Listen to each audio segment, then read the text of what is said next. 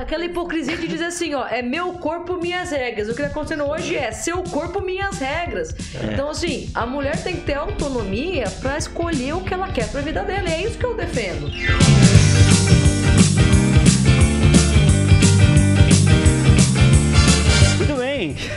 Celso Tenari, estamos aí, cara.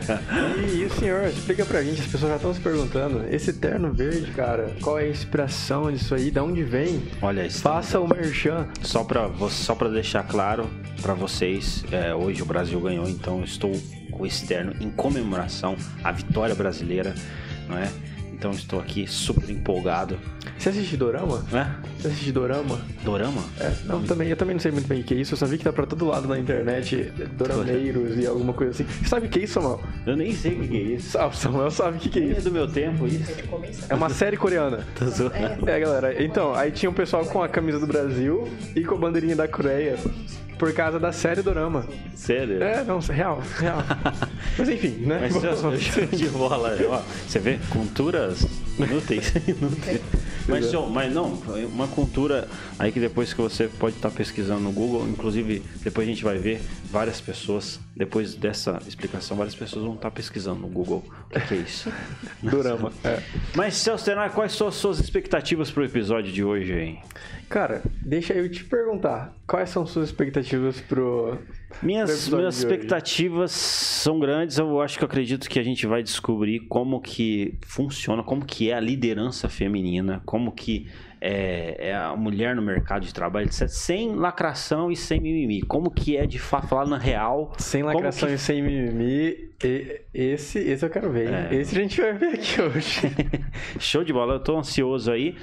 Mas Perfeito. temos alguns recados antes de passar a bola para nossos convidados. Né? Galera, Sim Chef Delivery, você que ainda não pediu, baixa o aplicativo, entra lá e pede e use o cupom SOUCHEFINHO. Com ele você tem 50% de desconto na primeira compra e você nunca paga por entrega. Nunca vai ter o valor de entrega. Sempre vai ser entrega de graça, beleza? Pô, e não hora. é mentira, a galera acha, né? A gente fala assim, acho que é brincadeira, né? Muito bom, é bom demais para ser verdade. Bom demais, mas é verdade. É, bom verdade. demais e é verdade, né? Celso Tenari, grande satisfação. Perfeito. E esse aplicativo sensacional, né? Sim, chefe, fica, fica a dica aí, pessoal. Sim, chefe, pessoal. Aqui, ó. Muito bom, muito tá bom. carregando aqui. Segundo recado para vocês, nós, eu comentei aqui, eu tô com esse traje aqui hoje e vale a pena destacar para vocês que é o seguinte, é, isso daqui, quem me vestiu hoje é a Cláudio Locações, tá? Hoje é, é muito difícil, né? Hoje você encontrar um alfaiate de confiança, uma pessoa que realmente resolva o teu problema. E a Cláudio, é, Cláudio Locações está mais de 21 anos no mercado Que moral, hein? né? Então, se você precisa é, de roupas para casamento, debutante, é, evento corporativo, enfim, vai precisar locar a sua vestimenta, entre em contato com a Cláudio Locações. Eu indico para vocês, tem é, essa esse terno aqui que foi feito exclusivo, mas tem vários outros ternos, vários outros vestimentos. Visite lá, Cláudio Locações, aqui em Maringá.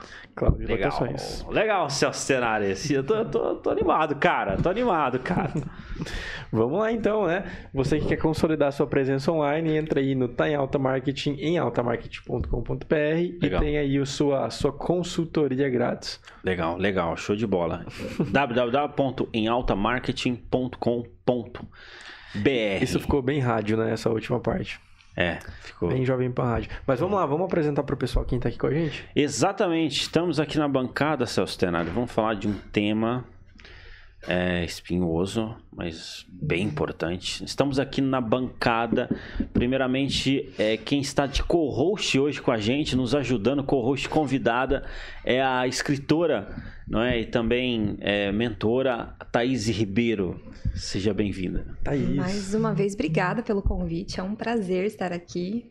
Espero contribuir, né? A nossa convidada é uma referência em liderança feminina, tem bastante experiência na área, gestão, na área da saúde, construindo uma carreira linda, e ela vai me ajudar, né, a desmistificar o assunto. Legal, legal. Show de bola aí, meu. Perfeito. Vamos trocar uma ideia, né, Celso Tenari? Vamos, vamos. Ajudar aqui. sim. E se é sem mimimi, a gente fica à vontade para fazer as perguntas, certo? Com certeza. Até porque hoje em dia a gente fica, aqui na Jovem Pan, não principalmente, mas também aqui na Jovem Pan, a gente fica medindo, sabe? Depois do que a gente, a gente, né, a gente foi proibido de falar algumas coisas por aí, a gente fica medindo bastante, né? Até pela proibição e também até pelo politicamente correto, talvez, sei lá. Às vezes a gente né, não pergunta algo que poderia ser discutido. Sim. Porque existe um politicamente correto. Mas também está aqui com a gente a Majô. Aí, exatamente. gente. Ela, mestre em gestão pública, tá à frente de vários projetos. Major, seja bem-vinda aí Seja bem-vinda. ao podcast Tá em Alta. Muito obrigada, gente. Um prazer estar com vocês aqui, conversando, batendo um papo com a Thaís, minha amiga pessoal, minha mentora, viu, gente? Sempre bom falar sobre assuntos polêmicos e com a gente não tem mimimi, não. Aqui a gente fala o que tem que ser falado. Com Legal. certeza. Da hora, show de bola. O no- nosso, nosso operacional aqui, eu acho que tá, tá pedindo só para centralizar. Eu acho que Acho pra você ficar certinho no microfone aqui. no centralizar. só- Isso, show de bola. Tava que tão assim- à vontade. É super tecnológico Não, aqui, então se você falar um vontade. Pouquinho pro lado, assim, pros, pros lados. Mas dá para acompanhar aqui ao vivo aqui na tela. Perfeito. Mas show de bola. Tá bom? Peguei, pegou meu lado bom aí? Tá Aí, bom? ó. Tá show Então de tá bola. bom. Maravilha. Uhum. É, eu acho que é interessante começar. A gente vai falar sobre, né, é, mulheres, trabalho, vontade de liderar, liderança feminina. Vamos conversar sobre tudo aqui, né? Sem conversa aberta, franca, objetiva. E eu acho que é interessante a Maju começar falando um pouco dela, né? O que, que você acha, né? Com certeza, a história da Majô, é, eu, eu descobri esses dias também que ela, assim como eu, fez tanta coisa que, que eu falei assim, nossa, isso eu não sabia que você tinha feito. né? É, apesar de novinha, ela tem uma longa história de muito estudo, muito trabalho, também na gestão pública. Então conta pra nós um pouquinho do seu currículo, Majô, da sua história, sua jornada. Obrigada pelo novinho, viu? Fiquei lisonjeada. Ganhei o meu final de semana com o novinho, viu? sempre bom. Bom, eu sempre fui uma pessoa muito apaixonada por esportes. A vida inteira fui atleta, jogava futebol. Jogo futebol, viu, gente? Futebol. Futebol, é lugar pra mulher, sim. Sempre fui amante de esportes. E isso fez eu cursar educação física aqui na UEM. Caraca, uau. Hum. Legal, né? Não Você sempre foi parece, de Maringá, né? então? Sem nascida, criada, pé vermelho. vermelho. Literalmente, eu tô sempre descalço, então meu pé sempre está vermelho. Perfeito, perfeito. Sempre, Aham. E na educação física eu descobri um, um lado meu que é ser gestora. Então eu participava desde sempre de projetos de pesquisa e extensão na educação física, é, projetos com servidores de saúde, de promoção Uhum. da saúde. E, e eu descobri que eu nasci gestora sem saber. Então eu entrei na faculdade com a ideia de seguir carreira acadêmica, fiz mestrado, minha ideia projeto sempre foi lecionar, adoro ensinar, né, Aham. lecionar. Mas eu me descobri como uma gestora, como uma burocrata que gosta de processos e gosta de fazer gestão. Boa, boa. E então, fazendo essa gestão de projetos de pesquisa, de extensão na universidade, depois no trabalho, foi quando eu, eu me descobri. E nesse período, a Educação Física é um curso da área da saúde, meu mestrado é com a área da saúde, promoção da saúde. Eu descobri minha aptidão né, e minha paixão, que é a gestão pública, a administração pública. Fiz uma especialização nessa área é, e foi quando então também encontrei minha vocação né, em servir as pessoas por meio de mandatos eletivos, né? Que é então, eu atualmente sou primeira suplente de vereador aqui em Maringá. Então eu me descobri uma, uma gestora Uhum. que ama a gestão pública. Legal. Mas, Joey, olha só, é, já começa a primeira descoberta, assim, né? É, assim como eu sou enfermeira e pouca gente sabe que dentro do curso de enfermagem tem um ano de administração, quando fala em educação física, pensa logo em sala de aula, em academia, e um educador físico ir para pesquisa e depois para gestão já é uma quebra de paradigma. Sendo mulher, então, né? Muito real, Thaís. E assim, e nós não temos educação física nenhuma matéria de gestão. Uhum. Não existe. E a área que eu me apaixonei, que foi a saúde pública, onde eu fiz o mestrado aqui na UEM, junto com a, com a UEL, um programa de pós-graduação associado, eh, foi que eu vi, poxa, a gente é um curso da área da saúde e não tem saúde pública na, na, na disciplina de educação física. Olha só, eu no mestrado, eu ministrei, porque uma parte do estágio docente nosso era dar uma aula, né? Uma disciplina durante para graduação. E foi a matéria que eu escolhi, que era saúde pública, atividade física e saúde, mais voltada para a saúde pública. Hoje no currículo currículo tem, né? Mais específico, mas naquela época não tinha. E foi então que a gente teve a primeira quebra aí de paradigma. E a segunda quebra de paradigma foi a gestão de projetos na área da saúde que é algo que não se fala muito, não? a gente não forma os alunos para isso, acho que nem só educação física, vários cursos da área da saúde não tem essa formação Sim. de gestão de projetos para a área da saúde. E foi então que a gente foi trabalhando e foi identificando aptidões, né? E eu fui me apaixonando por essa área. Então, quando você chegou, tudo era mato, em especial para mulher. da hora, da hora. Legal. Pô, da hora isso aí, né? Isso aí é uma coisa, é, é curiosidade, né? Nesse, nesse sentido, assim. Mas, assim, é, em relação à questão de liderança feminina, você se inspira em alguém? Quem que vocês se inspiram? É, como que vocês enxergam isso? É, fala pra gente aí. Pode começar, Maju. Bom, eu, eu, por ser uma mulher que não gosta de mimimi, não gosta de papo vitimista, que não gosta dessa ideia, porque pra mim, assim, vamos desmistificar uma coisa: a gente não existe igualdade entre homens e mulheres. Vamos começar por aí. Nós somos seres humanos diferentes, com habilidades diferentes, aptidões diferentes. A gente, precisa... a gente não tá começando leve, né? A gente não tá com... a polêmica. Não, a, gente... a, gente... tem que tratar primeiro. É, não, mas tô eu... brincando, é assim mesmo. Já foi, já, já, já foi, já foi. Já... um pouquinho. Não, não, é isso mesmo, galera. E não tem como deixar de concordar, viu? Sem papo. É, já, já dá pra gente deixar aqui tá, o nosso posicionamento. Concordo, é diferente. O, o corpo é diferente, tá, né? Até, sei lá, a força é diferente. Enfim, manda ver. Já foi o boi com a corda deixar... junto, Celso. Não adianta adianta Deixar mais. a polêmica contigo aí. Não, né? Eu falo pra minha psicóloga, eu falo, tira o band-aid de uma vez, não fica com essa me amaciando, não. Nós temos que ir é. direto ao ponto, né? Nós somos seres humanos diferentes, uhum. com habilidades diferentes, aptidões diferentes, não tem melhor e não tem pior, gente. Uhum. A gente precisa ter isso claro, né, entre Sim. a gente, aceitar isso e buscar a equidade, né? Beleza. E não a, e não a igualdade. Mas, eu acho válido colocar o que é a equidade. Na área da saúde a gente estuda muito o que é, mas eu confesso que lá no primeiro ano da faculdade eu falei assim, equidade, equidade, equidade. Na época não tinha muito Legal. Google, então acho válido contextualizar o que é equidade para você. Eu vou exemplificar. Perfeito. De uma maneira mais... Tem uma charge que rola na internet que é muito bacana, que ela explica muito bem o que é equidade.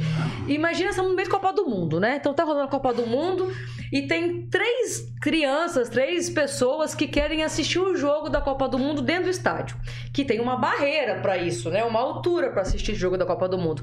E nós temos então três caixotes para poder assistir esse jogo. Então, se a gente for ir pela ideia da igualdade, cada uma dessa, dessas pessoas terão o quê? Um, um caixote, certo? Só que são três pessoas com três estaturas diferentes. Então, uma pessoa que é mais alta, ela consegue enxergar o jogo da Copa do Mundo sem nenhum caixote. Aí tem uma pessoa com uma ideia mediana que consegue enxergar no meio do, do tapume ali, vamos dizer assim. E uma pessoa mais baixinha, tipo eu, que nem chega na metade do tapume. Se nós temos três caixotes, dividir igualmente entre um para cada um, a pessoa que é mais alta vai enxergar muito além do tapume. A pessoa que tem uma, uma estatura mediana vai enxergar da pontinha de pé ali e vai conseguir ver o jogo. E o baixinho com um não vai conseguir assistir o jogo da Copa do Mundo. Então, o que é equidade? A gente dá nenhum caixote para a pessoa alta que já assiste o jogo por cima da daquele tapume, é um caixote para pessoa mediana que com ele vai conseguir assistir o jogo da Copa do Mundo e dois caixotes para o mais baixinho que aí sim vai conseguir assistir o jogo e aí vão estar todos em posição de igualdade, né? enxergando da mesma, da mesma forma. Eu entendi com essa mesma charge, viu? Eu vi lá na internet e falei, caramba, agora eu entendi esse negócio aí que todo mundo fala de, da equidade. É muito, é muito importante a gente perceber que também essa charge não fala de conquista ou de alto mérito, né? Da meritocracia é, mas não. sim de uma de enxergar o mundo de uma forma equivalente, de uma forma sim. proporcional e não de uma forma igual, né? O, até porque o meu bem igual para todos é, talvez não faça bem para quase ninguém, né? Talvez é só para mim mesmo ou para pessoas semelhantes a mim, né? Ficou muito bem simplificado, né? Quem não entendeu ainda, pessoal, aí tem a charge lá, a gente coloca a fotinha. Eu vou procurar ela, vou pôr lá no meu Instagram. Então, você que tá assistindo a gente, vai lá no arroba Maringá, que eu vou procurar no meu Instagram, vou postar no meu story pra você poder dar uma olhadinha um pouquinho melhor. Show, show. Fica. É, inclusive, é, é show de bola. Fica. fica combinado dessa forma aí, mas começou, você começou com dois voador, hein? Voador. Joga futebol, né? Literalmente. Batia, batia pênalti hoje, né, mano? Batia pênalti. Com as duas pernas. Não, não? demais, demais. Legal, legal. Já que a gente tá falando desse papo de feminismo, vamos. Já que a gente já entrou na polêmica, né, gente? Já, já estamos aqui. Já, já estamos já aqui. Nos, é, o, o, que, que, o que, que vocês diriam que é a reivindicação do feminismo, ou do que está rolando hoje em dia, que é a reivindicação errada? Onde é que onde é que está o ponto que está saindo fora da equidade? Onde é que é o ponto que está exagerando? Será que a gente está buscando um feminismo da igualdade ou um, um feminismo dos... Não sei, o que, que vocês é, diriam? Qual, qual, é o, qual que é o ponto, os pontos positivos e os negativos. Sabe o que, que eu mais odeio disso? Aquele pontinho da, ponteirinho da raiva sobe, sabe? De repente você vai falando, isso aí tá errado, cara. Isso aí não é... Cara, é falar do tal do mansplaining, nem sei nem falar é, essa bexiga a, aí. A eu... meu Deus. eu senti uma vergonha ali, você sentiu também? Quando, quando eu vejo aquele vídeo, eu não consigo nem terminar ele. Eu sei que ela se explicou depois, tá bom, Kéfera? A gente viu o seu vídeo da explicação e tudo mais, mas ficou muito vergonhoso aquela, aquela atuação. Você lembra, né? Lá lembro, na nossa né? querida Fátima né? É como se você tirasse a voz totalmente de uma das partes e desse totalmente para outra, no sentido de compensar. Será que isso não é uma equidade extrema, sei lá? Não, não seria uma equidade se fosse extrema, né? Seria uma desigualdade, não sei explicar Então, isso. sabe o que, que, eu, que, eu, que eu penso disso? Porque assim, se eu, tô, eu, tenho, eu quero que você me trate da mesma maneira que você trataria o Tair. A partir do momento que você tem que pensar para falar comigo, você está me colocando uma posição inferior à sua. E eu, se eu quero estar numa posição igual à sua, eu não posso aceitar que você me veja ou pise em ovos para falar comigo. Você, você se sente tratada de maneira diferente em algum momento da sua vida, no seu dia a dia, hoje? Por ser mulher? Por ser mulher. Por isso, ou você. Não, melhor. Pelo fato de existir essa pressão social hoje do feminismo, você sente que as pessoas tentam te tratar igual por uma obrigação, você sente, tipo assim, a gente chegou aqui para conversar com você, talvez se você sentisse naquele momento, nossa, eles estão me tratando dessa forma pela pressão social do feminismo. Você sente isso de alguma forma? Eu acho que não pelo feminismo, mas por um respeito, né? As... Mas você acha que é um respeito forçado? Eu não sei se estou conseguindo me expressar bem. Tipo assim, é genuíno para você ou é forçado de alguma forma? Você fala assim, não, esse cara tá forçando a barra aí. Ou num trabalho, sei lá, tão me pagando igual paga para aquele cara lá porque isso é forçado. Ou você acha que a gente chegou numa consciência melhor hoje? Porque o sentimento vai, vai dizer muito, né? Porque quem sofre preconceito é quem, quem sente é quem sofre, né? Então você vai falar do preconceito por ser branco, a galera dá risada, né? No Brasil isso realmente. Deixa eu contar uma história disso. Conta, vai lá. Vou contar. Aqui em Maringá nós temos vários, todas as cidades, né? Nós temos vários conselhos municipais, que é o que é uma entidade, uma forma de organização legítima, tá. que a sociedade civil se organiza para ajudar a construir políticas públicas. Então tem conselho de esporte, de cultura, de saúde e tem o de igualdade racial. Tá. Então, igualdade racial subentende que é a igualdade entre todas as etnias, uhum. né? E eu estava num período gestora da assessoria da juventude aqui do município de Maringá. Uhum. E esse, esse setor havia uma cadeira no conselho, da, no conselho Municipal de Igualdade Racial aqui de Maringá. E eu estava participando desse conselho na minha primeira reunião, nomeada como conselheira pela Prefeitura de Maringá, sendo que eu não poderia participar, porque eu era branca e eu era loira. Eu falei, bom, se é um conselho da igualdade, todas as etnias precisam estar representadas. Não é um conselho das pessoas negras, não é um conselho das pessoas é, amarelas orientais, não é um conselho das pessoas brancas. Certo. Nós temos que, às vezes, é, respeitar o ser humano. Não, não, não tá tão igual assim, talvez, né? nesse exemplo que você é, colocou. Pare, parece que nesse contexto ficou aquela ideia da compensação. Exatamente. não, não é. Até, até medo de falar isso, gente. É, Nós estaremos sempre em dívida. é muito, é muito delicado. Dá um receio de Sim, falar, mas- mas é uma ideia da compensação. E querendo ou não, né, é, aqui no. Nós, até eu brinquei outro dia com uma amiga catarinense que nós paranaense, nós às vezes não nos sentimos do sul, né? Pra nós, sul é, é Santa Catarina e, e o Rio Grande do Sul. Mas aqui pro sul é mais comum gente parecida com a Majô do que gente de, de outras etnias. Aham, Até por conta da nossa colonização. sim. Então, é, se não tem um representante, como que eu vou? Eu vou ter que sair procurando uma pessoa que seja compatível com, com o que eles acham que é a representatividade? Fica realmente forçado. Aham, A pessoa tem que querer estar ali, sim, sim. né? Então, o mesmo edital que, que a Majô teve acesso, toda outra, todo o restante da população teve acesso. Por que, que eu não tava lá? Entendeu? E, e- e não tava lá porque não, não dizia respeito a mim, não tava interessado por algum motivo. Eu não fui atraída por, esse, por, esse, por essa postagem, por essa informação.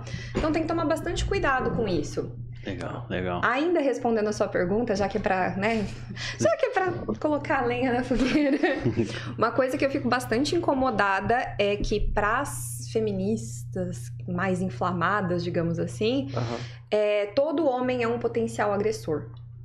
E, e aí fica complicado, né? Então é, é a mesma coisa que falar que ninguém presta. Bom, ninguém presta. Uma mulher também, toda mulher também pode ser uma potencial agressora. É. Ué. É, Então essa é uma das coisas que, que me é incomoda uma visão um pouco muito. difícil de, vamos supor, se você tem uma visão assim, você olha, é, você tem um, um comportamento muito difícil de lidar, né?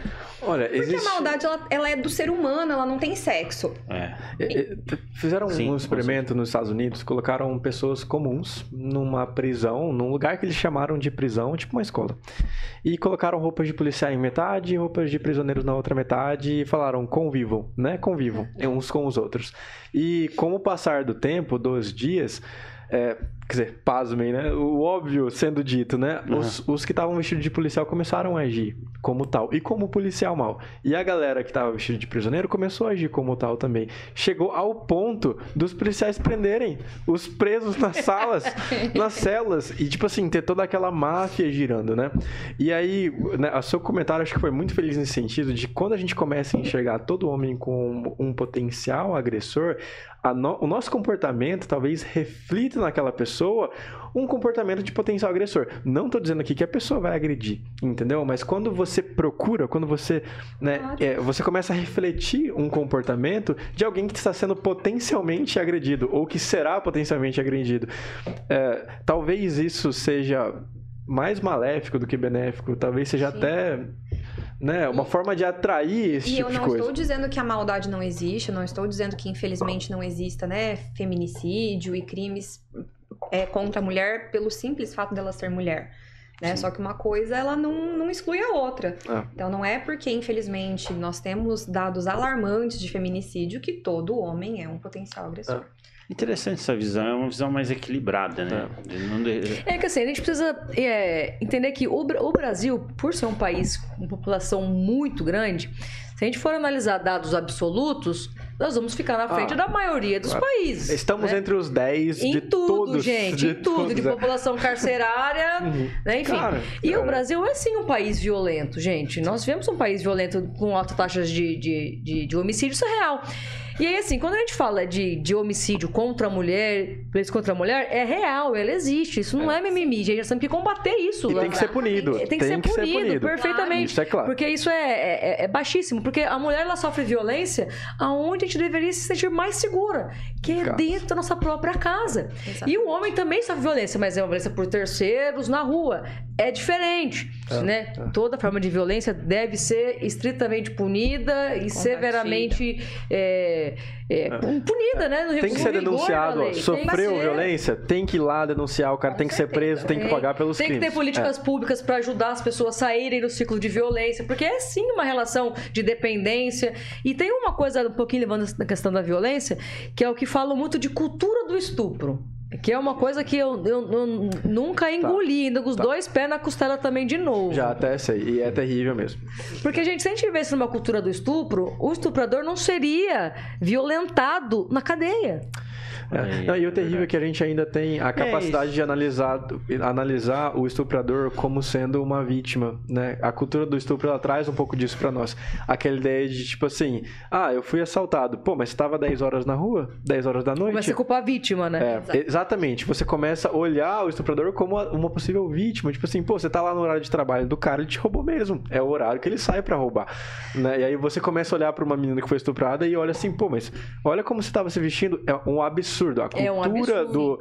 É como se você justificasse. Certa vez eu tava com, numa pizzaria. Acho que é importante contar isso. Eu quero a opinião de vocês sobre isso.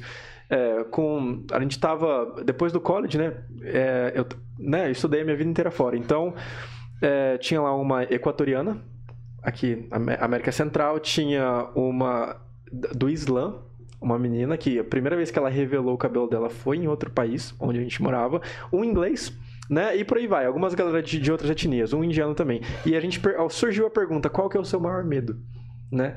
E a gente começou, né? Com a- nós brasileiros, nós somos mimados, galera. Então, ah, meu maior medo ai, é de ser assaltado, é de ser roubado, beleza, né? Alguns falaram uma coisinha ou outra de seu maior medo. Queria que cada um que estivesse aqui em casa também refletisse qual que é o seu maior medo. Até que chegou na equatoriana. E ela olhou pra gente e falou assim: cara, meu maior medo é de ser estuprada. Beleza, isso é um medo legítimo e real. Mas a gente perguntou por quê? Porque ficou pesado o clima, né? Ela falou assim: porque no meu país eu tenho que me vestir como um homenzinho. Se eu saio na rua e eu não tiver de calça, boné e uma jaqueta pra me cobrir, já é o suficiente pra um cara me abordar, me levar pra um beco e me estuprar. Isso, e, e quando ela falou Pesado, isso, né? pesadíssimo, né? E, e, eu tô- trago isso por conta dos nossos medos, né? E uma menina que, que né, usou um shortinho a primeira vez em Londres, na Inglaterra, sabe? Que ela se sentia livre e tal. Segura. É, e cresceu com a ideia de que se ela usasse algo assim, ela tava dando o direito da pessoa, sabe? Ela tava. Sim. Ela, ela era culpada por sofrer um ato violento. E não a pessoa que fez o ato. Não, não a pessoa que é um doente É, mental. Né? Isso, É, isso é... E isso é triste. Como que é isso aqui, né? Vocês que né, cresceram aqui no Brasil, como é que o medo de ser estuprado, ser violentado, de casar e o marido bater, é algo que incomoda a vida inteira? Que você passa a vida pensando nisso? Eu sei que é um medo, eu sei que é legítimo, mas eu quero dizer se é aquela coisa, preocupação, meu Deus, tô casando com esse cara, será que ele vai me bater?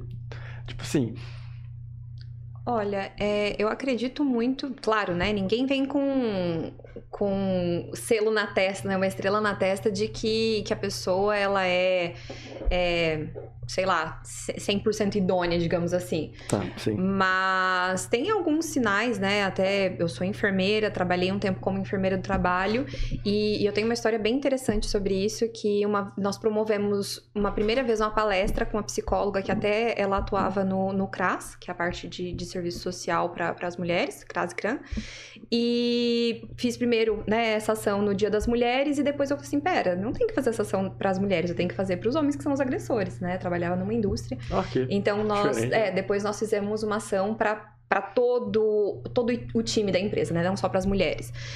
E algum, ela, ela trouxe alguns dados que, por exemplo, é, e, e aí vocês podem até olhar com, com um olhar de pesquisa, digamos assim, os próximos feminicídios que vocês ouvirem e tudo mais. Geralmente são paixões muito avassaladoras. O homem que ele tem, a pessoa que ela tem uma tendência a, a ser um agressor, geralmente é aquela pessoa que ele dá muita flor, ele dá muito presente, ele é muito apaixonado, ele quer casar muito rápido. Porque se ele ficar muito tempo ali, ninguém consegue se esconder durante tanto tempo. Então, ele são aquelas paixões muito avassaladoras. Ah, ele me ama, já foi em casa, já me pediu em namoro, depois em casamento, em seis meses casou. E ele tem um outro perfil que é ir afastando as pessoas.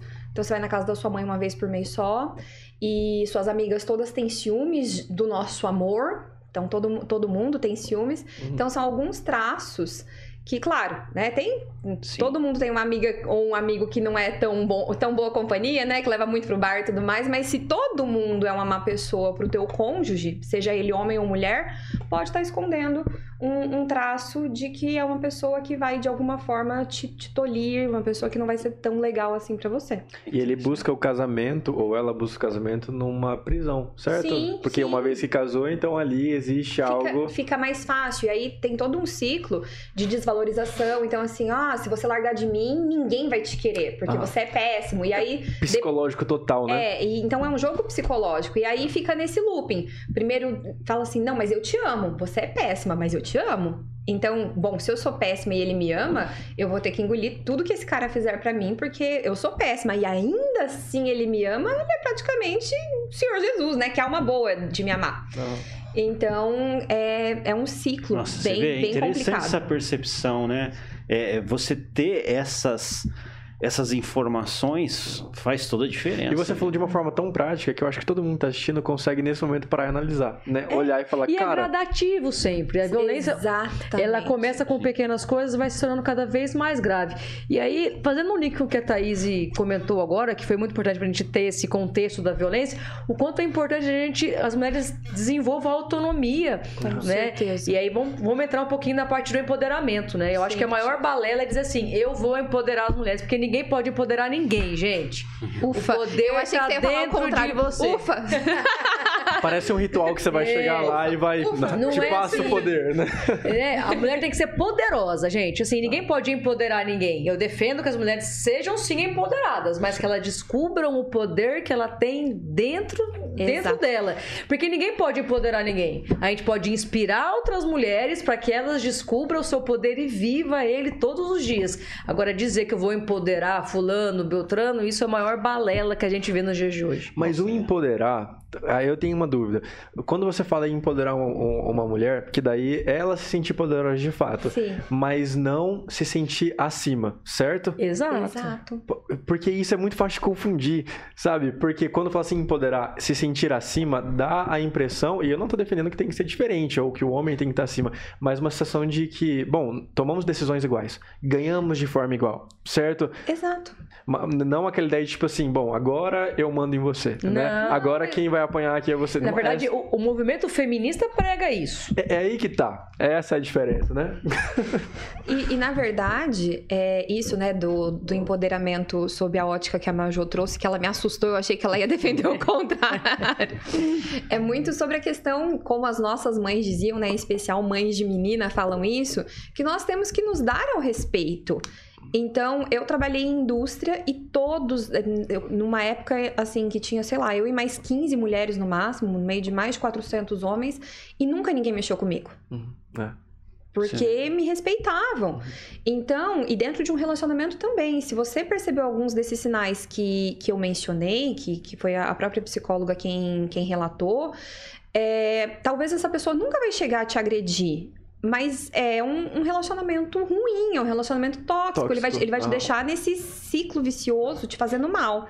E se você tem essa autonomia, como a Majô falou, que vem atrás de você estudar, de você trabalhar, de você ter a sua própria grana, Independência. dessa independência, você vai falar assim: olha, eu gostaria que você me respeitasse. Você consegue? E, e aí, é claro, às vezes a pessoa cresceu num ambiente tóxico, tudo aquilo que a gente já sabe. Sim.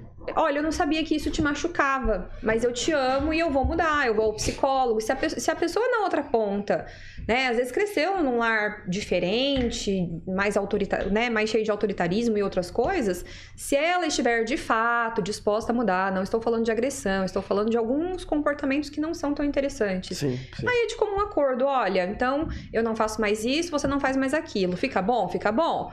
Ah, então, ó, mas Se isso aqui- posicionar, né? É, disso aqui eu não abro mão. Então, como que a gente pode fazer pra isso aqui funcionar? Ó, Thaís e Legal, é, né? Major, a gente foi apresentado aqui a um conceito que difere um pouco da independência. Que é a interdependência, né? Algo que tá ficando, tá ficando em alta agora. Que não é aquela ideia de que, olha, num casamento, num- numa vida conjugal, ou de parceria, ou de amigos, enfim. É, eu posso sim ter uma dependência daquela pessoa e eu não preciso necessariamente ser independente, porque a independência traz aquela ideia de tipo assim, eu não preciso de você. Mas ser interdependente é aquela ideia de que precisamos um do outro. Sim. Ou nós nós projetamos estar é, um com o outro. Né? Existem explicações mais sofisticadas quanto É, a eu isso. acho que o bacana, quando a gente fala de relacionamento, seja de amizade ou de casamento, namoro, enfim, qualquer relacionamento interpessoal, nós precisamos ter interesses e independência com objetivos pessoais para cada um e, e comum. Com- ah, sim. né? Então a gente precisa separar as duas coisas, né? Então todo relacionamento interpessoal ele é feito de objetivos individuais e objetivos em comum. Sim. Então quando a gente diz independência é isso, é você saber aonde você quer chegar individualmente. Perfeito. é. Né? Isso não quer dizer que você não precisa de um outro para isso. Exato. Eu acho que você explicou melhor que eu a interdependência. Esse conceito de, tipo assim, você não ter as pessoas à sua volta como descartáveis. Porque a certo ponto, o. Toda essa, esse- essa receita, até mesmo, eu- me permitam ir a fundo, Claro. dessa ideia do empoderamento deixa a pessoa solitária, de certa forma. Sim. Eu não preciso de você mais, eu não preciso mais de ninguém, eu sou autossuficiente, eu me sustento. De fato, tudo isso é muito bom. É muito bom que a mulher sustente, como é muito bom que o homem também faça isso, que seja independente. É, mas não tira ainda aquela liga da interdependência, de você precisar. Ninguém vai a lugar nenhum sozinho, na verdade. Carvão só pega fogo junto, tem que ter mais de um, né? E, e não é feio você depender de alguém, né? Você vê um cara que chega na esposa e chora pra ela e fala: Olha, eu tô passando por tal dificuldade, preciso de você pra mim me reerguer. De toda forma, nós dependemos de pessoas. E, não, e, ainda assim não tira a sua individualidade, na verdade. Igual você explicou muito bem aí, você não precisa de de estar ali Sim, sim. sozinho no mundo. Sim. né? É aquela Será história que, que, que dizem, né? Quando você vai sozinho, você vai mais longe. Mas quando você vai com alguém, você. Você vai mais rápido, desculpe. Quando você tá com alguém, você vai mais longe. Mais longe. É, então, é saber, de você saber seus objetivos, o que você quer, e, e ir ao encontro deles. né? Porque as pessoas que começam a passar pelo processo do feminismo, que ficam muito fo- é, focadas, eu diria até que vem de uma de, de várias decepções, tá? Eu sei que não são todas, mas tipo assim, vamos vamos falar que a pessoa talvez passou por várias decepções, decepções amorosas, ela passa por, por- eu tô nichando, tá? Só pra não ficar muito mimimi. Não confio mais em homem, nenhum homem presta. É, eu me confiei em alguém, eu me, eu dividi minha vida com alguém de fato. Eu fui lá e me entreguei pra essa pessoa e no final essa pessoa me decepcionou. Então talvez aí nesse ponto a pessoa começa a criar uma consciência de não preciso de ninguém, não quero ninguém. Eu vou fazer minha vida sozinho. Eu digo assim, Celso, quando a gente fala essa questão de, de homens e, e mulheres, a gente precisa é, ficar em alerta com algumas coisas, né? A gente precisa respeitar as diferenças e, e, acima de tudo, assim, quando a gente fala de movimento feminista, sabe? Eu sou uma pessoa que levanta a bandeira das mulheres pra tudo. Tanto é que eu sou comentarista, colunista no Grupo Band, tenho um quadro chamado Mulher em Foco. Ah. E eu defendo a, a participação feminina em todos os espaços, em todos os lugares. Então, é, eu levanto a bandeira das mulheres com o maior prazer, mas eu não levanto a bandeira do movimento feminista. Perfeito. Interessante Mesmo- isso, sabe? É interessante essa visão, não é? Porque é. uma forma de se posicionar sabendo onde que está pisando, né? E daqui a pouco eu queria até entender assim como que as mulheres podem é, se posicionar e, e cada vez mais ocupar espaços é, com essa visão, não perfeito. É, eu acho assim, mulher pode o que ela quiser. Concordo. Sim. Desde que ela queira. Desde que ela ponto. Então, assim, se você quer casar, ficar dona de casa, todos os filhos, tá perfeito. Se isso é o que você quer. Se você é, quer ter uma vida, uma carreira profissional, viajar o mundo, se você quer focar, não quer casar, perfeito. Direito humano, né? Gi- isso, o que a gente tem não que parar- separar entre homem e mulher. Aquela hipocrisia de dizer assim, ó, é meu corpo, minhas regras. O que tá acontecendo hoje é seu corpo, minhas regras. Então, assim, a mulher tem que ter autonomia pra escolher o que ela quer pra vida dela. E é isso que eu defendo. Então, eu defendo que o lugar de mulher é onde a gente quiser, fazendo o que a gente desejar. Perfeito, E, e tá tudo E é certo. interessante isso que você está falando, né? Porque por muito tempo é, houve uma, uma demonização do discurso judaico-cristão, falando da mulher, etc. E, tal, né, etc, tal. e aí o movimento feminista foi lá e, e começou com um discurso que justamente batia nessa, nesse ponto que você falou. Não deixava a mulher fazer o que ela quisesse. É, Às vezes a mulher ela quer é, estar em determinado lugar, só que aí o, o movimento feminista olhava para esse não ali não, né? E, e demonizava, ridicularizava mulheres que, por exemplo, queriam é, casar e ter filhos. não é? Ou, ou mulheres que queriam é, é, nesse ponto, entende? Mas Posso dar um exemplo? Desculpa. pode falar. Não, pode falar, depois eu dou um exemplo. Não, mas só complementando, né? Tanto o que a Majô falou quanto o que o Altair trouxe, o feminino é exatamente por isso que a Majô não defende, ou ela defende a mulher, mas não o movimento feminista. E eu Certo. também. Porque o movimento feminista raiz, e aí não adi- adianta falar que é feminismo, nananã, é tudo a mesma coisa, tá? Sim. É igual falar que né, açúcar de coco não é açúcar, enfim, é tudo a mesma coisa. O, o movimento feminista, ele defende a pauta dele. Então, se você segue a cartilha da mulher empoderada e independente, vem comigo. Se você quiser ser mãe, construir uma família e ficar em casa cuidando dos seus filhos, você não é bem-vinda ao clube não é e, e com feminista. comentários muito pesados, nível assim de, nossa, tomara que o pior aconteça com você numa rua escura, já que você não é feminista. É, é nesse A lacração é severa. é nesse nível. Meu né? Deus. Por É- é Deus, eu- eu- interessante eu, eu, você- traba- eu trabalho com prints, se vocês quiserem. Posso- Provas, gostamos de provas. trabalho com prints. Abre, Mas, abre o gente- Instagram aí da Thaís, gente. Ela Hoje ela vai deixar prints. é. Olha, mas ó, isso é esclarecedor pra mim. Acho que pra muita gente também, porque eu ainda eu, eu, eu venho com um discurso da ideia de que existe um feminismo raiz.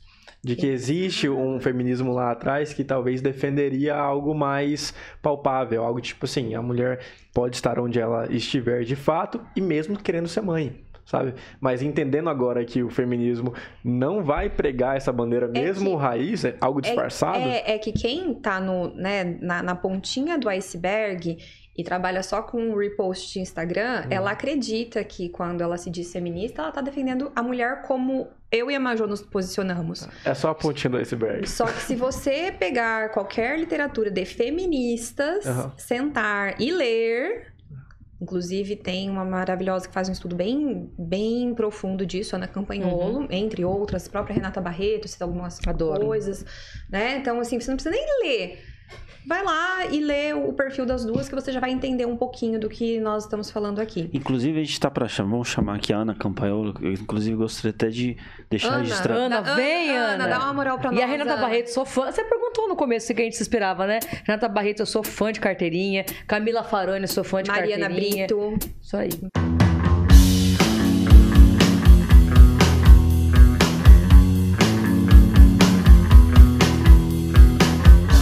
Exemplo que vai exemplificar bem o que a gente estava conversando agora em relação a isso da, da mulher do meu do seu corpo, minhas regras. Aqui nós temos um, um déficit muito grande de delegadas mulheres, né? Que é um, um campo que nós temos mais homens delegados. Tá tudo certo, nós estamos ocupando os espaços daquelas que queiram isso. E nós temos a delegacia da mulher. E no ano passado ou retrasado, em uma bela cidade do noroeste do Paraná, né? Que começa com mar e termina com Coringá. nós tivemos... Segredo, galera. A gente não Segredo. falou nada aqui. não falou nada aqui, não. Segredo. Eu não vou dar nomes. Né? Nós tivemos, então, a, a nomeação de um homem para ser delegado da mulher, porque não havia uma mulher daqui que quisesse assumir a delegacia da mulher. Isso tá ok. No meu ponto de vista, sim. No Beleza. Beleza, fechou. Enfim, e aí então foi, foi, foi é, delegado um, um homem para essa função. E um grupo de mulheres, vários grupos de mulheres dessa cidade, né, conhecida como Cidade Canção, se posicionaram contra esse delegado homem assumir, porque com a justificativa de que se fosse uma mulher, a escuta ia ser mais assertiva. Gente, eu concordo, pode ser que sim. É assim. Agora, o absurdo é que eles quiseram obrigar que uma delegada da cidade que estava em uma, em uma outra área, que era do Nucria, é, queriam obrigar que ela assumisse essa vara, Mesmo ela não querendo. mesmo ela não querendo. Tá. Então, peraí, é meu, é, ela, é, ela decide o que ela quer atuar, a área que ela quer atuar. E aí, então, um grupo de mulheres queria que ela atuasse em determinada área. Olha o absurdo. Então, assim, é o, Nossa. Eu defendo que a mulher esteja em locais de destaque desde que Ela esteja queira. de acordo com aquilo. É, Desde que ela queira. desde que ela queira. Eu tô dizendo a hipocrisia do outro lado de, de defender isso. Não Então. quero que a mulher estenda no caso, desde que eu concorde com isso. Se não, não. Ué, então vamos proibir. E cadê a autonomia dessa mulher? Vamos proibir médico de ser ginecologista, só pode médica agora ser ginecologista.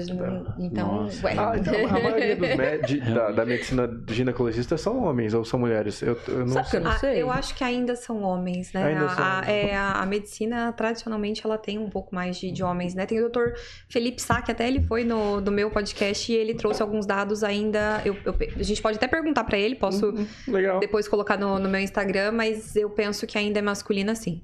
Legal, legal. Tem muitas Pô, tá tudo isso é bem, intrigante. gente. E tá Não, tudo mas- bem. Tudo bem, mas de qualquer forma é intrigante, não é verdade? É tipo assim, a gente olha pra um, pra um. Imagina que a gente tivesse mais pedreiros mulheres do que homens. Seria um fato intrigante. Mas nós Pensar. temos mais mulheres pedagogas do que homens pedagogos. Pois é.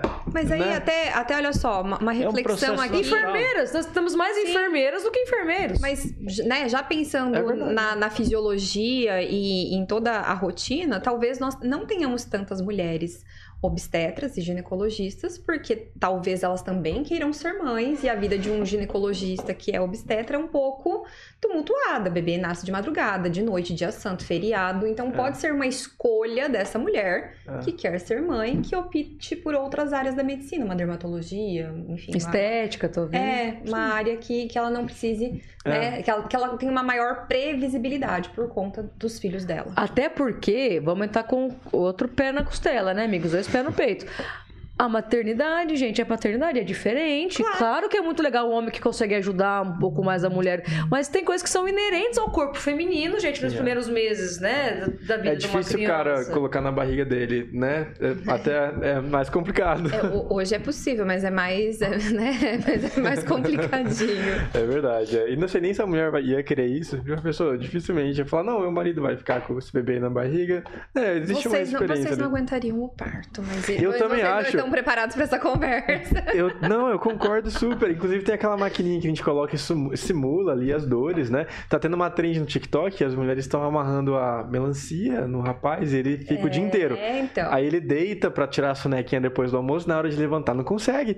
O, o fortão lá e tal, não consegue levantar, se locomover. Acho super válido isso, né? válido, Pra porque... gente entender como é difícil. Porque aí gera a, a verdadeira empatia, você se colocar no lugar do outro, com os valores e sentimentos do outro. Porque é muito fácil, né? Eu falar que, ah, não, não faz sentido. Mas será que, né, naquele contexto eu me sentiria assim também? Sem falar no turbilhão de hormônios que é, né? Né? Assim, não, Socorro- gente, eu nunca socorro- engravidei, tá? Não socorro, sou Deus. mãe, mas a gente sabe que, que o turbilhão de, de hormônios A que TPM, o corpo a da TPM mulher... já é uma amostra grátis, né, amiga? O meu marido fala assim, Danilo fala assim, que as mulheres reclamam da dor do parto porque elas não sabem o que é um homem com a unha encravada.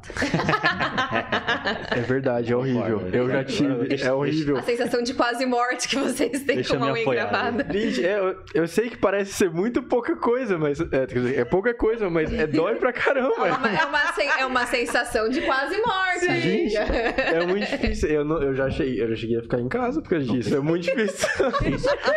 Compromete. Então, eu quero fazer uma pergunta aqui que eu quero entender mesmo. É, o que, que vocês acham sobre esse assunto da é, meu corpo, minhas regras?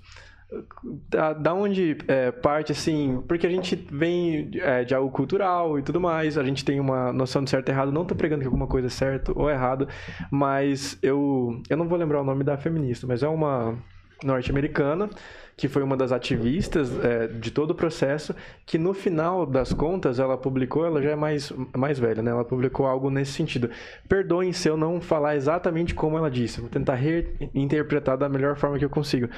Ela defendeu a causa de que no final das contas, o meu corpo, minhas regras, trouxe para a mulher é, consequências de que nem ela mesma é, sabia que seria prejudicial. Ela falou assim que, na verdade, essa ideia do meu corpo, minhas regras, veio para falar meu corpo sem regra nenhuma, entendeu? É, e aí, depois de que você faz tudo que você quer, no final das contas, não foi bacana e você vive para sempre com aquilo. Tentei replicar né, o, o que ela disse. Com certeza eu falhei muito na interpretação, porque é uma mulher que passou a vida inteira, assim como vocês, são muito densas nesse assunto. E eu fiquei pensativo sobre isso. É, porque assim, eu, eu imagino colocando, sei lá, é, na minha vida, na minha, na, em experiências que é, você vai é, tendo durante a vida. Por fim, final das contas, você carrega uma bagagem emocional das coisas que você, que, que você faz. Até que ponto isso é válido, gente. Eu sei que é um assunto delicado, mas eu queria muito a opinião de vocês. Olha, eu tô isso. curiosa. É genuíno. Eu tô curiosa com o tanto de seguidor que eu vou perder hoje, mas vamos lá. tô, tô bem curiosa. Mas eu acho que isso aqui, isso aqui vai, vai, vai bombar mais nos Cara, cortes. mas né? é uma Os pergunta- cortes rápidos É. Tramontina, É, né? tô, É uma pergunta tô curiosa, genuína. tô, mas vamos lá. É, bom, tirem as crianças da sala. Então, assim, é... Esse horário já pode. As crianças estão acordadas essa hora, meu. A gente tá. né, enfim, é, muito do que o feminismo prega em, em que diz respeito à libertinagem e não à liberdade, essa liberdade desenfreada, ela interessa muito aos homens de caráter duvidoso. Porque... Faz muito bem pro homem a ideia do meu corpo sem regras. Desculpa a, a- aí- assim, a, a, a sinceridade, porque o- pro cara é muito massa. Pra- assim, fica, bom, fica, fica quanto mais o cara que tem a, a cabeça prejudicada, né? Aham. Pensa assim, cara, quanto mais mulheres pensar que Que tá tudo bem, que tá tudo bem, que pode a, tudo. a pessoa vai indo cada vez mais fundo e vai indo, né? Porque, de maneira bem, bem resumida, é, pode tudo, eu não tenho compromisso nenhum, né? A responsabilidade afetiva que tanto falam não existe, porque tá ali de comum acordo, Aham. ela aceitou, tá ok. Ele, antigamente, ele tinha que minimamente, né, pagar um, um jantar pra ela. Caio Castro já liberou isso aí também, nem o jantar ele precisa mais pagar. Que episódio polêmico, minha gente. E aí, não contente, né? Além de não pagar o jantar e nem nada, se der errado, estão querendo liberar o aborto como método contraceptivo. Então, é, é, assim, é, é uma ruína para a humanidade. É uma agenda bem complicada, né? Então, é, para o homem de mau caráter, não para todos os homens, para o homem de mau caráter ficou muito legal, porque ele não precisa mais nem pagar o jantar Uhum. e ele tem o que ele teria dentro de um casamento nos tempos antigos. certo. Né? Então, assim, antigamente ele teria que casar, comprar uma casa, mobiliar essa casa e honrar e respeitar essa mulher pra ter o, né, o, o que a, o que a agenda feminista hoje prega. Nós tiramos tudo isso. Tudo o isso. honrar, o respeitar. é, e ficou um tudo bem. Assim, E, e aí agora a mulher trabalha, né? Muitas mulheres vítimas das consequências disso aí, mãe solo de mais de um filho, tendo que trabalhar em dois empregos, fazer Uber ainda, pra complementar a renda e reclamando que homem não presta. Mas isso vem muito, Thaís, também da desconstrução da sociedade que a gente vive hoje, né? Sim. Da desconstrução da família. Eu não tô falando, gente, de relação hétero e homo, tá? Ah, não, isso aí não. Pelo amor de Deus. Cada um É, não, é o tópico totalmente é, válido, é, é tá? o, é, o tópico é outro, até porque se a pessoa que tá escutando isso não conseguiu diferenciar essa- essas duas É. coisas, a gente tem que ter outros, podcasts. Outros assim, pela- é, o que eu tô levando é pro sentido da desconstrução Sim. cultural da sociedade que nós temos. Sim. Dos Que valores vocês julgam que nós saudável esses valores? Porque eu sinto que essa libertinagem, muito bem pontuado, ela veio pra justamente tirar toda essa parte que a Thaís comentou. O, o jantar, né? Que o Caio Castro já Mas fez isso o aí favor. é uma Não, eu sei que... É, Mas você entende pontinha, que nem a pontinha da pontinha, nem o que a gente consideraria agora insignificante vale. né? O mínimo, nem o mínimo mais vale. Sabe? Imagine as grandes coisas. Se Você a gente não vale já. mais nenhum jantar, querida. Olha, Ai, segui- essa foi forte. seguidor, o seguidor- Ai, senhor. Falei e saí correndo. Vocês me marquem depois no Instagram de vocês pra dar aquela força, porque eu tô com medo. Mas é aquela ideia de, tipo assim, eu sei Não, que é o é. mínimo, mas se a gente não tá dando valor mais nem pro mínimo, imagina as grandes coisas. Imagina aquela ideia da fidelidade, imagina aquela ideia do você, mesmo quando você não. Você acorda um dia e fala, pô, não tô. Não, não sinto mais que eu gosto de você. Muitas vezes o amor é você tomar uma decisão ali. Fala, não. Não, o amor é mesmo- uma decisão. É uma decisão. Temos e todos um caso os bem dias. famoso disso, na madrugada, inclusive. Perdoa, Ah. Gustavo Lima, mas enfim, de madrugada, An- Andressa, Deus abençoe aí. Falou, Mas sabe valeu. por quê? Nós estamos vindo. É. Essa desconstrução social, ela vem muito do- da teoria marxista e vem muito de Gramsci, né? Que eles querem destruir a cultura ocidental. Sim. E aí a gente vem formando, né, essas gerações, uma geração de homens fracos. É, Porque a gente existe o papel do homem e o papel da mulher na sociedade. isso, é, isso é muito difícil de falar. É Eu até difícil. te admiro por falar isso, porque quando a gente fala que existem papéis, a gente começa no- num tópico feminista que não existe papel nenhum, que você. Eu sei que a Mas mulher isso não faz o que quer. impeça que você assuma, esteja em locais que são majoritariamente masculinos. Eu tô na política, gente, que é mais masculino do que isso. Sim. Mas eu entendo que existe um papel mais masculino e um papel mais feminino. O que a gente tá vendo hoje em dia? Os meninos, Mas meninos, e, as mulheres, e as meninas mais homens que muito homens. É verdade, é. Os meninos estão. Estão muito frágeis. É o Fiuk, geração Fiuk. E os meninos estão gostando Geração disso. Z. Existe um gostar Sim. disso, porque eu já não tenho mais obrigação É- é e nem o cômodo. dever, nem a pressão de fazer algo. Cômodo, é Sim, cômodo. nós, nós estamos numa geração que está vendo muitos homens muito fracos. E vem a mulher com esse sentido de que E a mulher muito eu vou fazer e tudo. tudo mais, eu, eu, eu posso, eu vou. E ela acaba fazendo tudo. Exatamente. Tudo. E o menino continua em casa jogando Videogame videogame, a 30 noite anos. toda. E não consegue emprego. E a mulher que trabalha, trata dos filhos. Então, virou algo desconstruído, mas na verdade a gente já começou a construir algo diferente. Já tá virando um padrão, né? É, e às vezes é porque as mulheres acabam amadurecendo mais cedo que os homens, isso é biológico, tá, gente? A gente amadurece um pouco é mais, verdade, mais tá cedo certo. que os É o- homens. é os nós nós bola. estamos assumindo papéis que não são nossos. Concordo. Gente, esse tópico é muito bom. O- Apesar de ser polêmico, né? Mas é muito. Né? Valia um, valia um episódio só por isso, só pra isso. É, essa é uma- e- Tá se e tornando esse episódio, Não, né? é interessante essa visão, né? Porque, assim, que nem você falou, é, a mulher pode o que ela quiser, não é? É, Você está na política porque você quer, né? Mas assim, ah, vou incentivar as mulheres da política é um ponto legal, né? Tal, mas essa questão de respeitar é, a decisão, né? É uma coisa, é um processo natural. Eu eu dar um outro exemplo que nós, nós vimos na CPI aí, na CPI do circo da pandemia, né, gente? nós tivemos mulheres que foram atacadas com má educação demais. Só que o movimento, os lacradores não se posicionaram a favor dessa mulher porque ela tinha uma ideologia diferente da dela. Então, Não, assim, inclusive, a colocar lacração... nome, vamos até colocar. Como que é? o- Não, Chama, doutora chama ela, chama ela, chama ela, chama ela. ela, ela até entrou em contato com a gente. Chama É ela, chama ela. verdade. A doutora, doutora Ilza... É... Yamaguchi, né? Yamaguchi. Então, assim, por- pelo posicionamento. Hoje em dia, assim, o que, que a gente tá vendo da lacração, né? Não é o que fala, é quem se fala. Exatamente. E até, né, a próxima convidada, que ela com certeza depois desse podcast ela, ela vem, a Ana Campanholo, o que ela sofre de, de retaliação. Inclusive, eu digo assim, eu não concordo 100% com, com tudo.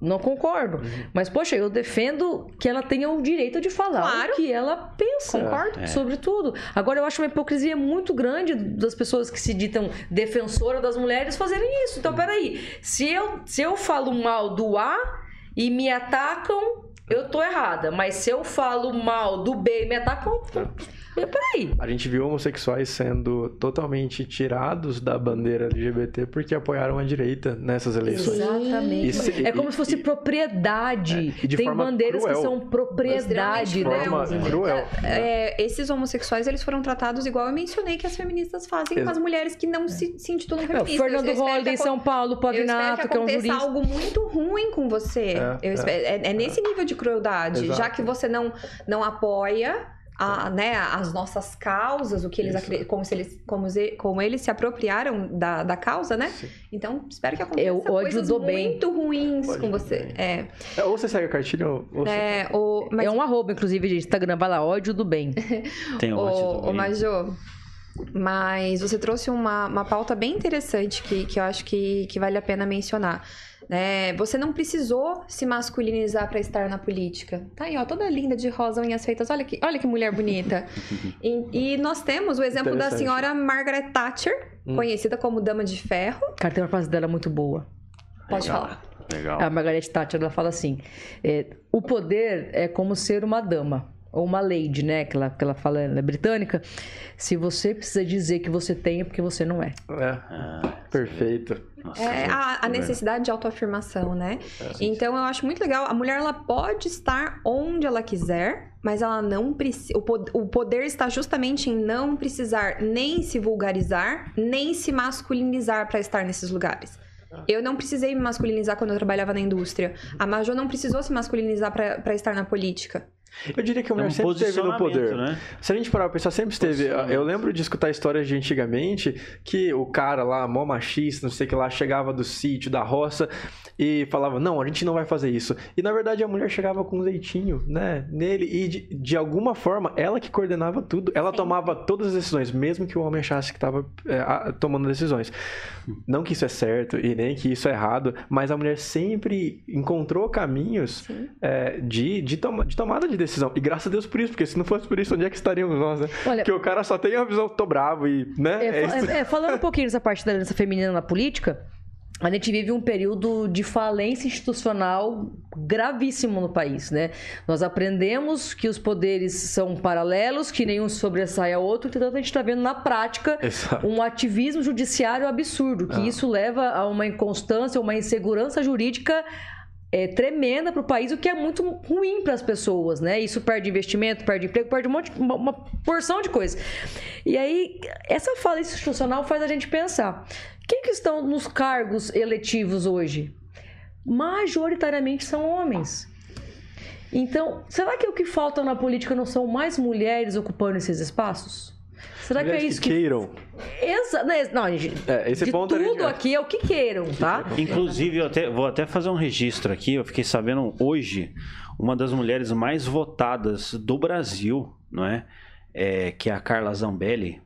Ela teve as contas delas, dela bloqueada, que soma mais de 10 milhões, por uma questão que, na interpretação ali, é de ati- ativismo judicial. não é? Então, a cada vídeo que ela fizer, vai ser é, multada em 20 mil reais. Gente, vocês, vocês já viram um, em um, um inquérito em que a vítima é o, é o acusador, vítima e, e, e- e juiz da causa? É, é. Tem um vídeo interpretando isso de uma forma O inquérito maravilhosa. das fake news que nós temos rolando faz três anos que não indicia ninguém, não prende ninguém, não condena ninguém, tá aí pra isso. Então, assim, Mas- é uma falência institucional que nós estamos vivendo no país muito grave, gente. Muito grave. Censura prévia, coisa que nós não víamos, eu acredito que nem na ditadura militar não, não era tão grave e, e claro dessa forma. A gente vê em países que a gente não vai nem pra turistar. A gente vê isso em países que a gente fala, não, isso aí, né? Nem sabia que era. É grave, hein? Que era. Mas jogar a própria casa deve ser uma maravilha, né? Eu me imagino fazendo isso, olhando, me julgando e tal, falando, absolvido. Segue a vida, né? Não, ele Vou aliviar a pro gente- Celso, que ele é Vou- bonzinho. é, vou aliviar que o cara. tá- as intenções foram boas, né? É sem querer. Dizem que os programas sociais você não se avalia por intenção, né? Você se avalia por resultado. Pois é. Aquela história. Dizem, dizem, dizem. É, a gente, não, a gente não, não pode avaliar se o SUS é bom porque tá atendendo mais pessoas. Não, nós temos que tirar as pessoas que elas possam pagar seu plano de saúde para dizer que a política econômica do país tá boa. E eu sou defensora do SUS número um, tá, gente? Legal. O programa social não se avalia quanto mais pessoas entram, mas quantas pessoas saem desse programa social. A rotatividade. é- Perfeito. Não, e eu vou falar pra você. De Passou de uma fato- hora de podcast, de caramba. fato, nem Flui, né? Nem parece. Mas, cara, eu vou falar pra você. A gente é, sentiu na pele o que, que é isso, entendeu? É. Talvez você é, que tá nos acompanhando já sofreu isso na pele. Ou talvez é, você ainda não, não, não percebeu isso, a gravidade disso, né? Porque é, vão, vão tolhindo a sua liberdade, tolhindo a sua liberdade, daqui a pouco É. é, a gente tá falando de uma mulher que foi uma das mais votadas do Brasil. E não, vamos falar de um homem também? Gente, o tem- Nicolas Ferreira aí, pô, fala sério, Gente, cara. parlamentares. É. Ela tem mandato. E deixa uma coisa, pessoal, chamada imunidade parlamentar, que garante o direito de quem tem mandato de se expressar. Isso aí. Você fala o que você quiser, basicamente. Você pode Claro, falar. você Agora, pode se o expressar. cara vai acusar alguém, se ele vai mentir, se ele, ele- existem processos civis de injúria, de defamação, de defamação, de calúnia que ele pode ser processado por isso. Agora, tirar as redes sociais de parlamentares, gente, isso é insanidade. Insanidade. Ué, aqui em Maringá, o Homero Marques tá sem rede social.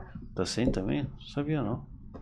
É, não, e pra gente ver, é um reflexo disso é a gente aqui, hoje, nesse podcast, medindo palavras, medindo expressões, né? Tá- Desde o feminismo até entrando na política aqui, a gente sabe que, dependendo do que a gente falar, a gente pode prejudicar a PAN, pode prejudicar o trabalho de todo mundo que tá aqui nessa equipe, então a gente começa a medir até para expressar uma opinião que possivelmente poderia ser discutida. Porque a gente aqui, aposto que o Altair também tem essa visão. Eu pergunto pra vocês de uma forma genuína, porque eu posso mudar de opinião. Posso Claro, estar interpretando de uma claro. forma errada. Por isso que eu fiz a pergunta. Cara, o que vocês pensam sobre isso? Meu corpo pensa, o que que vocês acham? Porque pra mim, eu não sou mulher, não sei como é que é sentir. Não, e a gente muda de opinião, gente. Muda, eu é. vim da universidade pública, onde a, a ideologia política é muito forte, Nossa, entende? é, eu, eu tive um viés, eu vim de centro acadêmico. É. Eu disputei eleições de centro acadêmico, movimento estudantil na universidade. Hum. Então, eu, eu mudei muito a, a forma de pensar. Comecei a trabalhar e eu vi que a coisa não era daquele jeito. Hum. E tá tudo certo. E eu posso mudar daqui a um tempo. A gente tem que evoluir, gente. A gente, a gente pensa hoje tudo que a gente construiu na nossa vida, a gente leu, a gente estudou, a gente vivenciou. É. E, e isso não é determinante, isso É. influencia. É em construção. Acho que Está em ninguém hoje chegou numa verdade absoluta, né? E se chegou, cara, parabéns, né? Muito bom, né? É, a verdade absoluta ela existe, só que o acesso a ela é um processo que é, né, porque o- é aquela coisa, né, dentro da filosofia, você falar que tudo é relativo não tem sentido, né? É, eu tava, inclusive, até conto, no, eu estava dentro de uma aula de filosofia e aí o, o professor estava dissertando que tudo era relativo. Daí eu perguntei para ele se o que ele estava falando também era relativo ou era absoluto. Então a única verdade relativa que existe é que tudo, Tudo é relativo. É, É, é sentido. tudo- a única verdade absoluta que existe é que tudo é relativo. Justo. É, Você vê, entramos, entramos num- numa filosofia muito louca. é um Mas é verdade. né? Mas, mas o, que, o que eu quero, quero trazer aqui, assim, de forma objetiva, é. Qual, qual conselhos, quais conselhos vocês dariam para as mulheres não é, que querem é, liderar, que querem é, é, trabalhar, não é? Tem essa vontade e tudo mais. Quais são os passos, orientações, né? Nesse sentido, para que possa cada vez mais aí é, brilhar onde que ela quiser, mas nesse- especificamente nesse caso é, nas lideranças aí também no trabalho. Pode falar primeiro, Maju. Bom, é, toda a minha experiência vem de cargos de gestão e eu, o pilar que eu identifiquei na gestão é a liderança está acoplada, né? A liderança veio junto com a gestão. Então, primeira coisa, você tem que se posicionar. Então, é, e como toda habilidade, a gestão, como a liderança, ela pode ser aprendida e pode ser aperfeiçoada. Hoje em dia, as empresas elas não contratam mais habilidades. Elas contratam comportamentos e treinam habilidades. Então, a liderança, o posicionamento, a gestão é totalmente aprendido. Então, o primeiro é, conselho que eu posso dar é se posicione com o que você quer, né? Com o que você deseja passar, o que você deseja é, se desenvolver. E esteja em constante evolução e desenvolvimento. A gente vê hoje o acesso que nós temos à informação, a gente vive literalmente uma obesidade é, mental de conhecimento muito forte, que é essa terminologia do momento, né? De tanto conhecimento que nós temos hoje em dia com as redes sociais, com infoprodutos, é, buscar essas aptidões. Então, se você tem o desejo de se desenvolver como uma liderança, seja no seu trabalho, na sua casa, ou ple- pleitear outros cargos, desenvolva isso, né? E comece, então, é, se aperfeiçoando, fazendo a gestão da sua própria vida, fazendo a gestão dos seus sonhos, dos seus projetos, né, Thaís? Porque a gestão está em tudo. Então, se posicione. Se eu posso falar alguma coisa para as mulheres, é se posicione. Legal, legal. E pegando o gancho da, da Majô, né, algo que ela faz com, com bastante maestria é acoplar essa gestão e a liderança. E eu ouso dizer, tem alguns dados que eu não vou lembrar de cabeça agora, mas que falam sobre a liderança feminina quando ela se mantém feminina, que o poder de influência da mulher, justamente por conta da criatividade, da comunicação, que mulher fala mais desde pequenininha, então tende a ser uma liderança mais leve, desde que ela se mantenha ali no polo feminino dela. E a Majô, ela tem um trabalho bem legal nisso da, da liderança e a gestão caminharem bem juntas. É, falando de- da, da minha parte, né, de, de conselhos para mulher que quer se posicionar.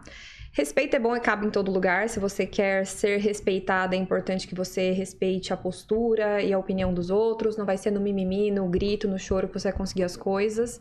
É, se posicionar, se conhecer, saber os seus limites, saber também a- as suas metas e, e- e objetivos, vai fazer, como eu mencionei, né? Ah, eu quero fazer medicina, mas eu também quero ser mãe. Será que a especialidade que eu estou escolhendo é a, a mais compatível? Com, né? Não dá para ter tudo. A gente tem que partir, a gente tem que entender que não, não dá para ter tudo ao mesmo tempo.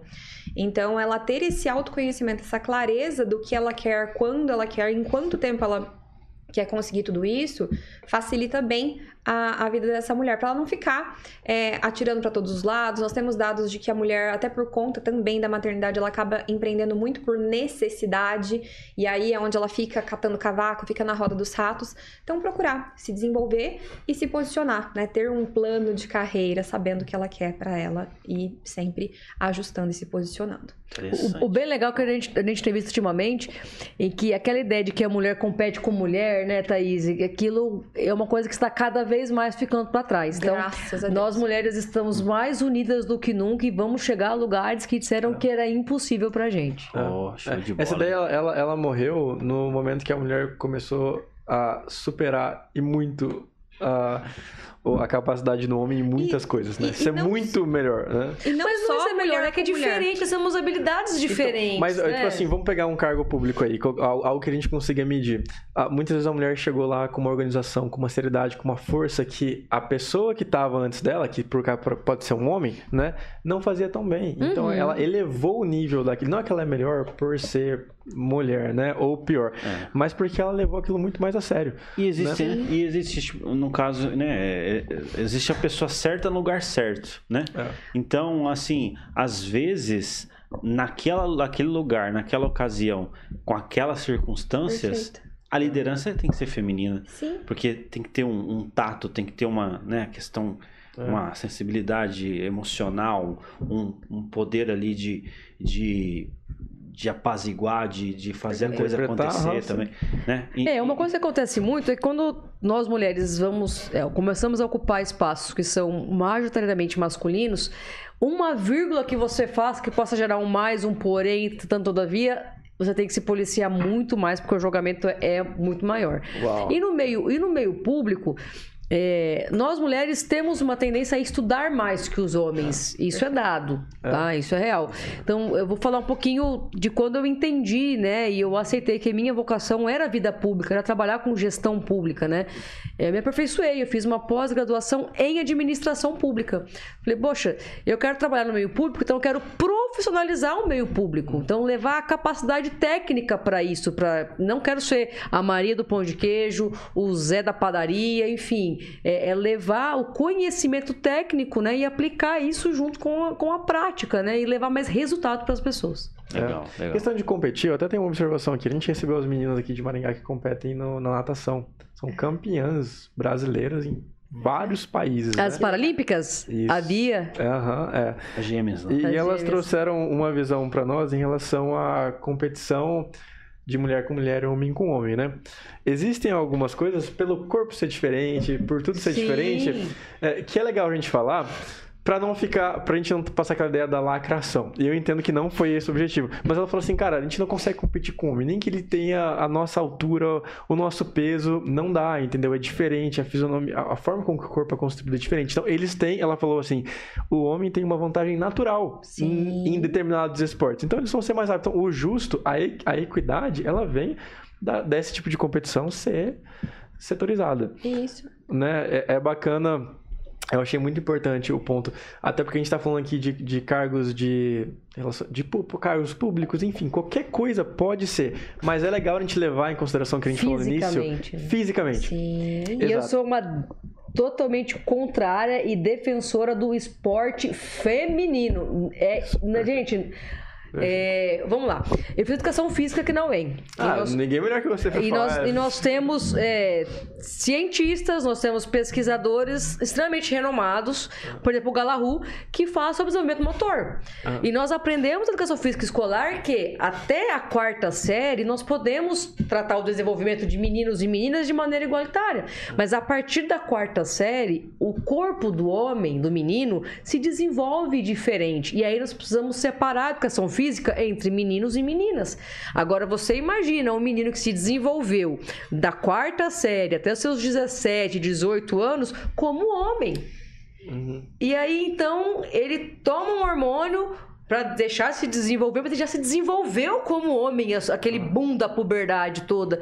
E colocaram pra competir com mulheres em esportes femininos, gente. É complicado isso aí. Pode, pode ser fatal. É inadmissível. Po- E já tá ser. virando uma bagunça. É assim, né? esporte feminino, gente. Se, o que, se for assim, eu entendo e eu defendo a ideia do gênero, de mulheres que se identificam como homens e de homens Criar que uma se categoria, uma identificam categoria específica. como mulheres. Beleza, eu entendo, tá tudo certo. Se, se eu sou mulher, me identifico como homem, vou me vestir como homem, que é uma ideia de construção social, beleza. Ah, ok. Então Agora- junta essa galera e com- eles competem entre si. É uma ah, categoria. Em uma categoria, entendi. Hoje não é assim que acontece. Hoje nós temos homens trans competindo no esporte fem... mulheres trans, que no caso que são homens biológicos, Tá. Que se identificam com o gênero, com o sexo feminino, competindo em esporte feminino com mulheres. Aí eu pergunto, é, eu entendo que há uma construção social Uhum. do gênero da pessoa se identificar como homem ou mulher, beleza. Defendo que você E- seja feliz, defendo isso. isso. Agora, agora é o seguinte: se nós identificarmos, vamos fazer uma obra, identificarmos um osso humano aqui.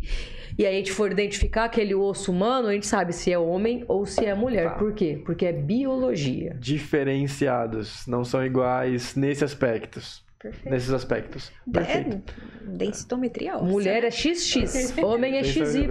E ponto final. Carbono, alguma coisa aqui. Nossa, na lata, hein? Na lata. Foi Não, muito. é. Vou falar pra você, muito esclarecedora. É aquela coisa, né? Quando uma pessoa explica algo e parece fácil, é porque aquela pessoa é muito boa naquilo que ela faz. Muito boa. Não, a gente Eu tinha que marcar um com- episódio com aqui pra, pra falar mais desse tópico. Eu acho que é, que é im- importante. E por fim, a gente acabou fazendo o podcast inteiro em torno disso, porque é muito interessante, né?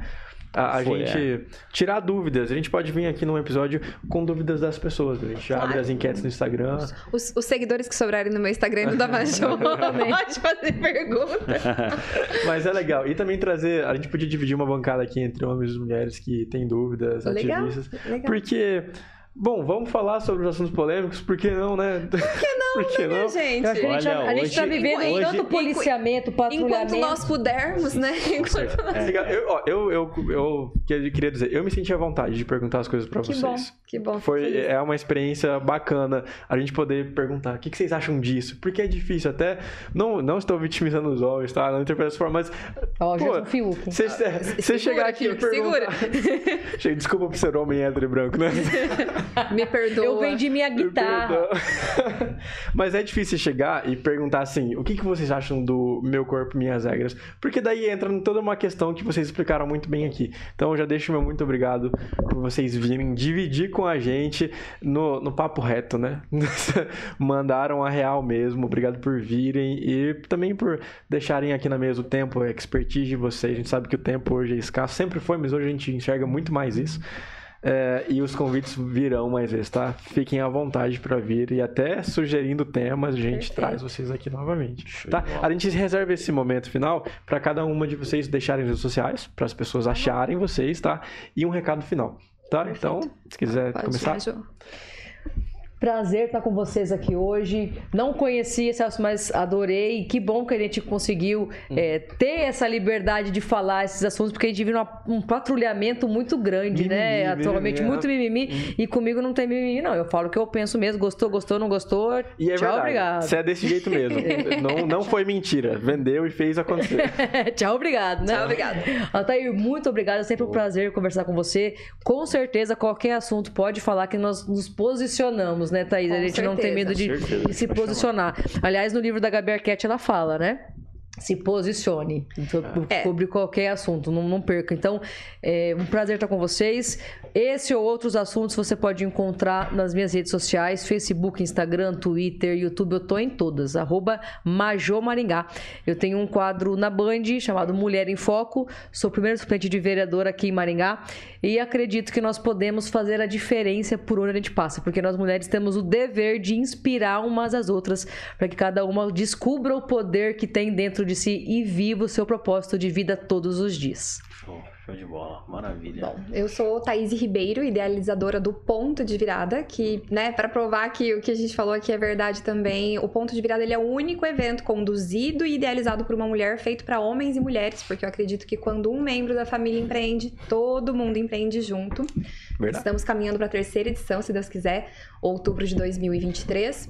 É, eu aprendi com o Joel J que em cima do muro é o lugar que você apanha mais, porque você apanha do lado da direita e do lado da esquerda. Então, também é, aprendi que se posicionar é necessário e é uma questão de sobrevivência. E até se você que nos ouviu, é, por algum motivo mudou a, de opinião, quer entender melhor alguma coisa que nós falamos aqui, Fecho com uma, uma frase que aprendi com o Joel J, mas não é de autoria dele, não vou lembrar quem é o autor. Que é, eu não tenho medo de mudar de ideia porque eu não tenho medo de pensar, nem medo nem vergonha de pensar. Então, se você se acendeu uma, uma luzinha amarela de alguma coisa que você defendia e acreditava e quer saber mais, quer aprender mais, se não encontrar nada na internet, por favor, me mande um direct no arroba com TH, E no final, Sales com dois L's, Ribeiro, no Instagram, que é o lugar mais fácil de me achar que vai ser um prazer compartilhar né, as fontes que eu estudei, o porquê que eu defendo e acredito algumas coisas que eu me posicionei aqui. Mais uma vez, muito obrigada, Celso Altair, né, pela leveza, pela possibilidade de nós falarmos o que nós pensamos e acreditamos. E é, ser mulher para mim é isso, né? Não, não precisar pensar para falar, como homem também. É uhum. ter essa liberdade pros dois lados. Não é porque eu sou mulher que vocês têm que ficar com, com dedos e, ai, meu Deus. Pisando né? em ovos, como a gente chama. Não, e vou falar pra você, você tá num lugar que mais. Perguntar não ofende, né, minha gente? Perguntar não ofende. Com certeza, com certeza. E olha, eu vou falar pra você, a gente agradece também muito a Jovem Pan por nos dar total liberdade, pois né? É, não falou. É, a gente só, só recebeu aquelas notificações vindas do, do TSE, mas nada relacionado à Jovem Pan, né? Então, agradeço demais esse espaço e a gente, defensor também total da liberdade. É, vai ter outros assuntos aí e a gente vai estar tá entrando em contato para a gente poder conversar sobre eles ali. Eu acredito que foi uma aula, né, Celstenário? Eu acho que ah, foi, as visões foi, é, é, ficam cada ah, vez mais... Uh, para mim, assim, você disse até uma frase aqui né, no final, que eu não sei se eu vi isso de alguém, ou se é, de alguma pode forma... Pode ter sido num para-choque de caminhão, minha gente, inclusive. a, a certo ponto da minha vida, eu tomei uma decisão que, eu digo assim, não, talvez não vi de ninguém, ou talvez eu me inspirei em alguém, mas é aquela ideia de que, assim, eu comecei a questionar as minhas verdades, até que Perfeito. não tivesse mais dúvida, né? E quando você começa a questionar suas verdades, verdades, você consegue olhar para você e pensar, por que, que eu acredito nisso? Ou, e por que, que isso é uma verdade absoluta? Isso é algo que, enfim, meu pai e minha mãe acreditavam, mas é uma verdade para mim? Ou isso é algo que a sociedade, ah, por eu ser homem, hétero e branco, né?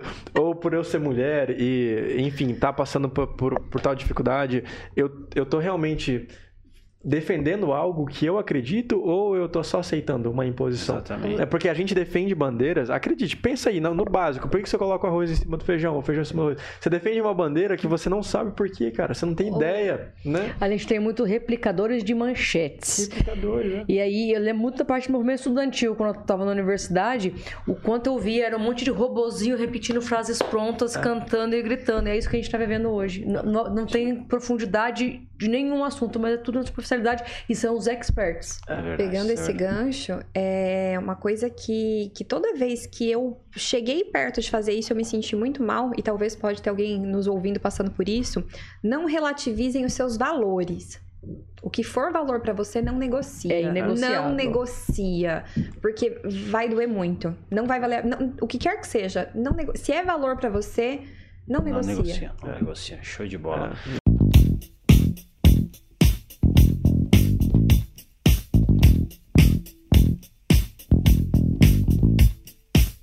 Maravilha, gente. É, eu gostaria também de agradecer, tá? Agradecer a Thaís por estar tá ajudando a gente aqui de co-host, né? Obrigada, eu também agradecer, agradecer a Majô também por ter topado esse desafio aí de estar tá falando sobre essa temática, não é? É, a gente entrou em vários pontos aqui.